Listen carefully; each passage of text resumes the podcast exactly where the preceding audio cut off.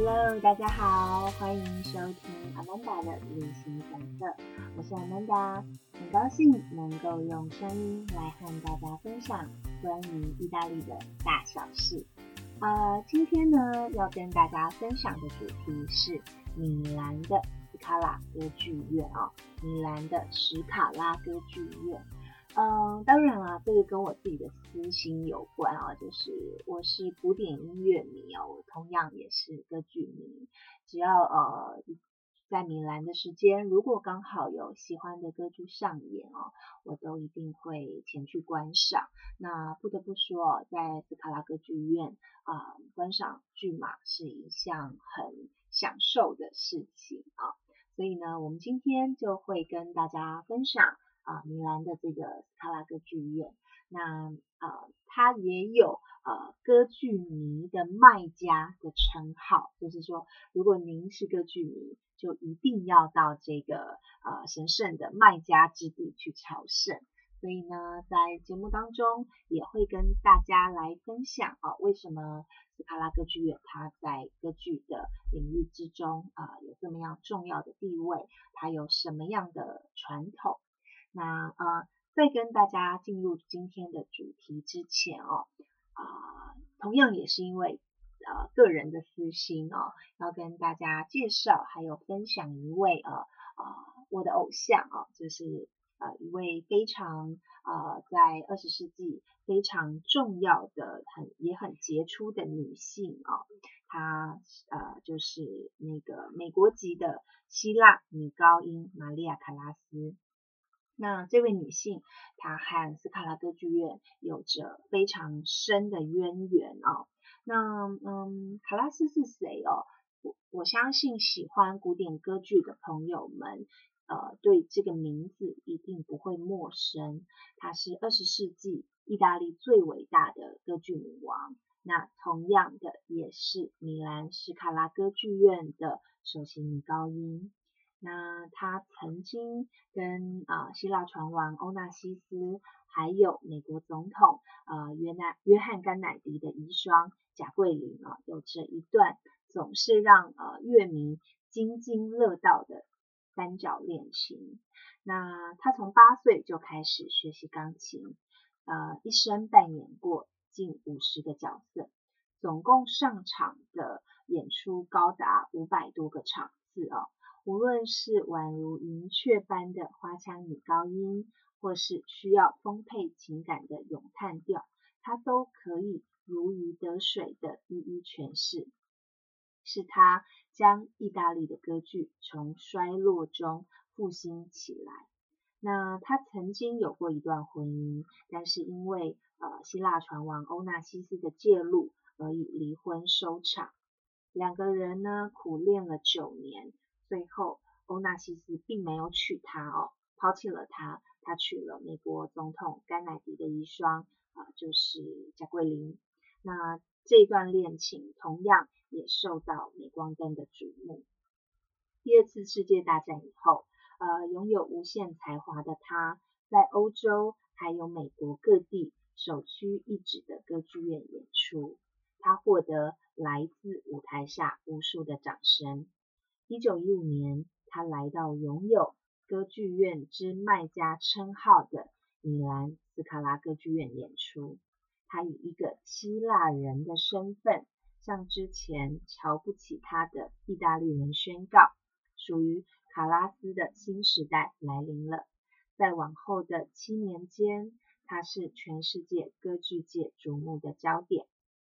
也是斯卡拉歌剧院首席的女高音。那其实这座呃歌剧院，它离那个米兰大教堂其实并没有很远哦。它是于一七七八年正式启用的歌剧院，同时呢，它也是呃有号称世界上音响效果最佳的歌剧院之一。嗯，我不晓得有没有呃朋友们呃看过这座歌剧院，或是曾经进入到歌剧院里面来欣赏呃歌剧表演。那它的外表其实跟呃，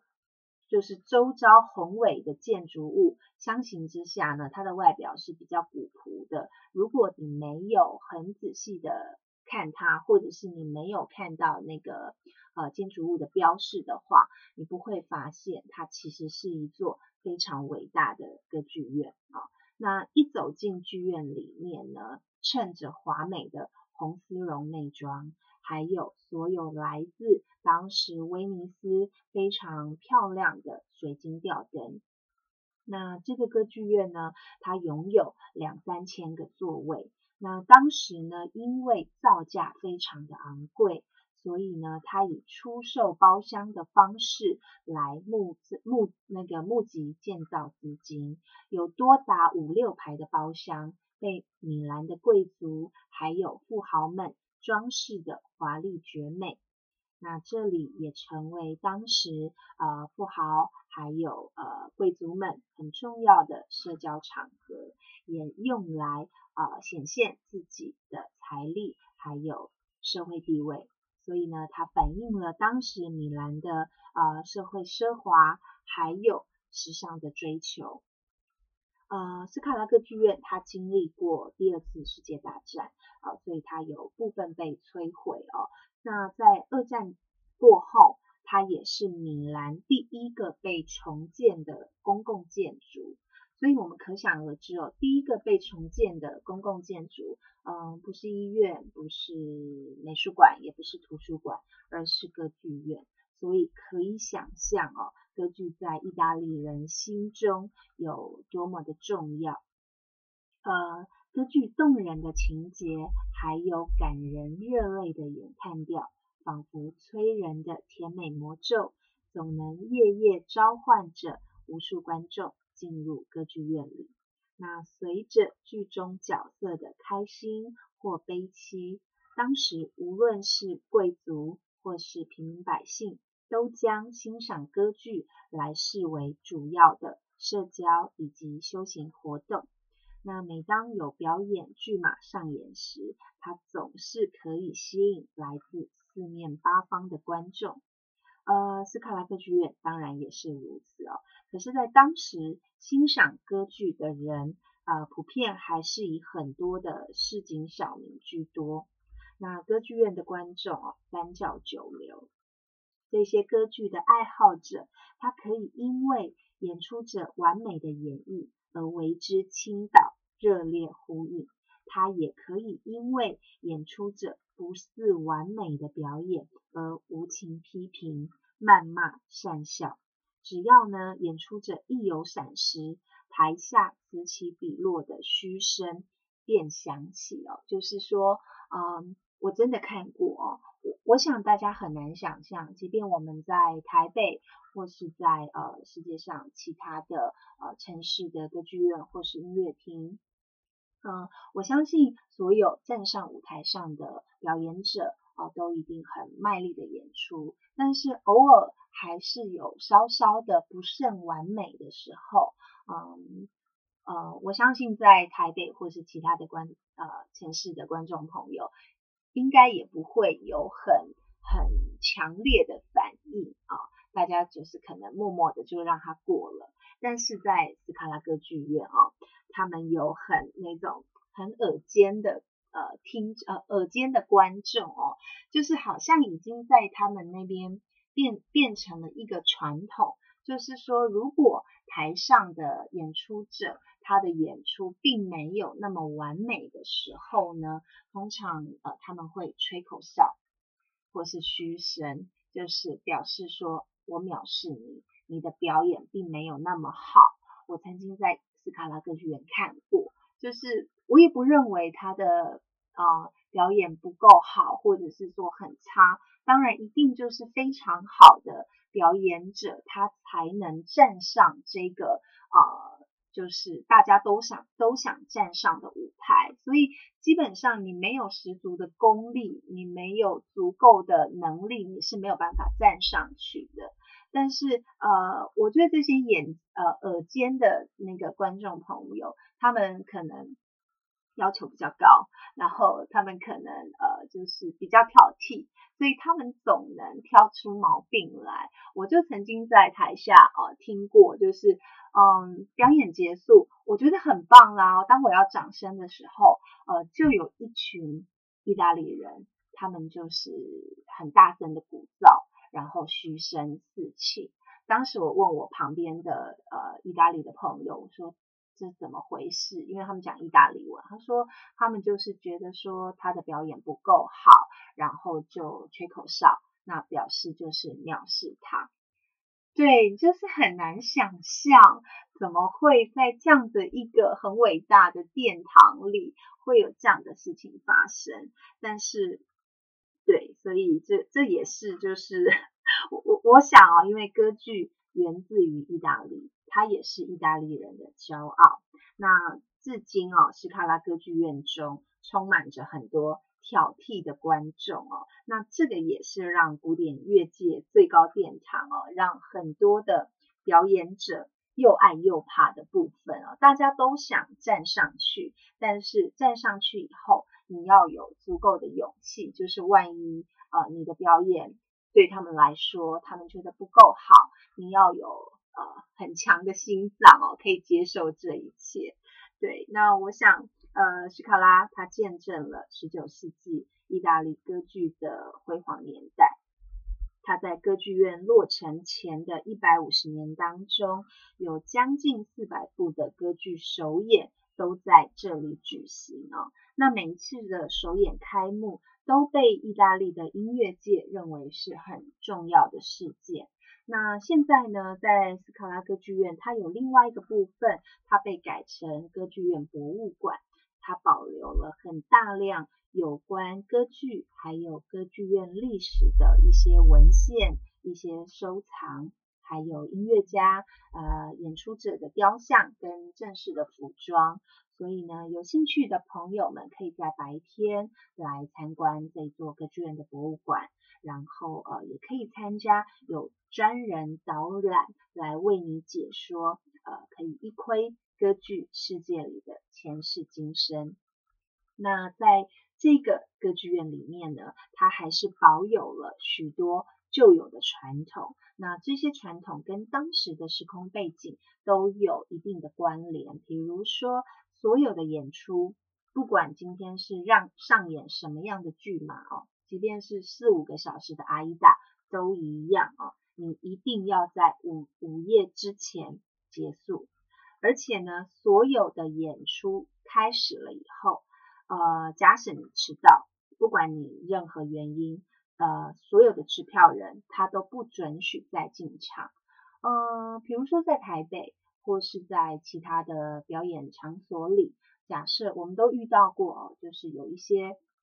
姗姗来迟的呃民众们。啊，我相信在台北或是在其他城市的这一些音乐厅或是歌剧院，在不影响观众的呃收听，还有不影响那个节目的进行当中，我想服务人员、工作人员都还是会小小的给个方便啊，就是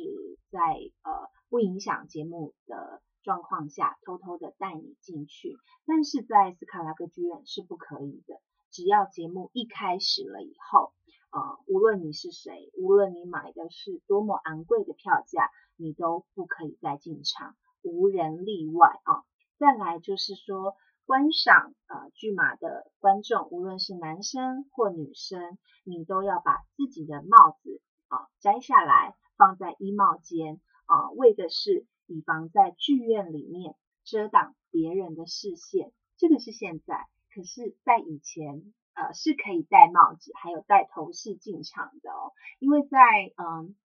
一九零零年以前啊，当时的电灯也许还没有被发明，当时的电灯也许还没有被普及，所以呢，当时在斯卡拉歌剧院，它是点那个油灯的。那呃，早期的歌剧院的一楼，它是还没有被装上座椅。那当时呢？呃，进场的观众，如果你是贵族，或是你是呃你的社经地位有到达一定的程度，那你是可以在楼上二楼、三楼的包厢，或是二楼、三楼的座位来观看歌剧的表演。但如果您只是平民百姓，就一般的老百姓，你只能在一楼，而且没有位置坐啊。当时的斯卡拉歌剧院的一楼是还没有被装上座椅。所以呢，这些平民百姓是站着欣赏表演。那刚前面提到啊，一开始斯卡拉歌剧院它是用油灯来照明，它用了很大量的油灯啊，光只是舞台上它就用了八十四盏的油灯。那这个油灯啊，上面会有灯油。我们都知道火不会掉下来，可是这个灯油很容易会掉下来。那掉下来呢，就很容易烫到这些观众的头。所以呢，在当时，呃，这一些一楼的这些剧场的观众呢，他们会习惯性的戴上帽子或者是其他头饰，呃，就是 要那个保护安全，以防自己被烫伤啊。那也。再来值得一提的就是说，也因为点了这么大量的油灯，为了防止火警哦，其实在歌剧院里面有几个很专门的房间，放置了数以百计的水桶，就是万一呃有火灾的时候，他们可以马上第一个时间就进行灭火，呃，来保护大家的安全。那后来剧用那个剧院改用改用了那个煤气灯。并在一八八三年使用了电灯。呃，在一八八三年，这个歌剧院也是全世界第一间的歌剧院，它使用了爱迪生电力公司的电灯来为呃歌剧院装上了四百盏的电灯。所以呢，这个在当时也是一个创举哦。然后呢，所以呢，现在既然装上了电灯，那一楼也装上了座位。那就不可以戴上帽子进去，因为你会挡到后排观众他的一个视线。再来就是说，演出的时候呢，剧院的大幕它不会升起来。我我想，我们如果进过那个国家音乐厅或者是歌剧院，它那个剧码开始的时候，它都有一个布帘，对，会那个左右这样打开。但是呢，在歌剧歌剧院呢，在斯卡拉歌剧院，它的布布幕呢不是由下往上升，因为他们认为哦，由下往上升，第一个看到的是演出者的脚，再来才是看到他们的头。那他们认为这个对演出者是非常不尊重的，所以呢，进到斯卡拉歌剧院，你可以看一下它的布幕是从中间，然后往左右两边拉开。那另外呢，就是说，如果你购买的是昂贵的票价，就是比较贵的那个门票，比较好的位置，那么你可以由歌剧院的正厅进去。那如果你买的是比较便宜的票价哦，你只可以从那个歌剧院两旁的偏听进去哦。这个我想在当时可能就是还是有呃社会阶层地地位的差别。那另外跟大家分享的就是说，当时哦，呃，以前呃，跟很多歌剧院一样哦，剧剧院不只是欣赏表演，很多的剧院都有赌场的设置。那在斯卡拉歌剧院也是哦，当时的一楼就是门厅正门进去的地方呢，它其实是设有赌桌来供人赌博耍乐的。那这个也是歌剧院很主要的。收入来源之一，对，那嗯，这是当时很很特别的一个一个景象啊。那我不得不说，在斯卡拉歌剧院，你看的不只是表演，而是艺术。演员们精湛的演出，细致的布景，考究的服装，搭配完美的乐团表演啊。这个一再一再都显示着意大利人有多爱歌剧，他们对歌剧有多么样的重视跟考究。对，那这个世界上首屈一指的歌剧院，除了替观众带来了许多音乐的愉悦，更维系着、保持着古典歌剧界的传统。那它也见证了意大利丰厚的文化底蕴。对，那这个就是我们呃今天跟大家分享的斯卡拉歌剧院。那今天的节目就进行到这里，谢谢大家的收听，那我们下次再见喽。